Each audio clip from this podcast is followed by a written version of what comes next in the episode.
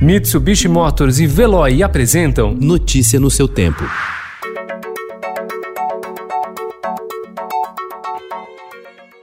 Olá, seja bem-vindo. Hoje é quarta-feira, 8 de julho de 2020. Eu sou o Gustavo Toledo, ao meu lado, Alessandra Romano. E estes são os principais destaques do jornal Estado de São Paulo.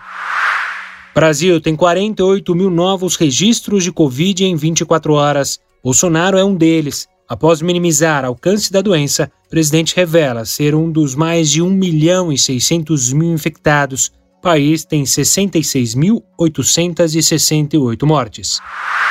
A confirmação de que Jair Bolsonaro contraiu Covid-19 foi manchete ontem nos principais portais de notícias do mundo. A imprensa internacional destacou o fato de ele ter tratado a pandemia como algo trivial.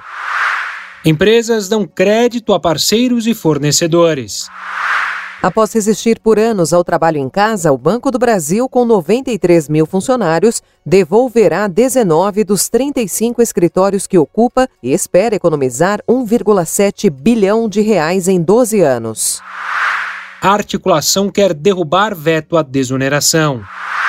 Unifesp reporta que brasileiro se livrou de HIV. Militares desinfetam rodoviária do Tietê. Escolas são orientadas a evitar reprovações. Empresas reagem à censura a Hong Kong.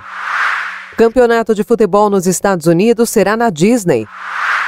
Enquanto o turista não vem, doações auxiliam comunidades onde turismo era a principal fonte de renda. Notícia no seu tempo. Oferecimento Mitsubishi Motors. Apoio Veloy. Fique em casa. Passe sem filas com o Veloy depois.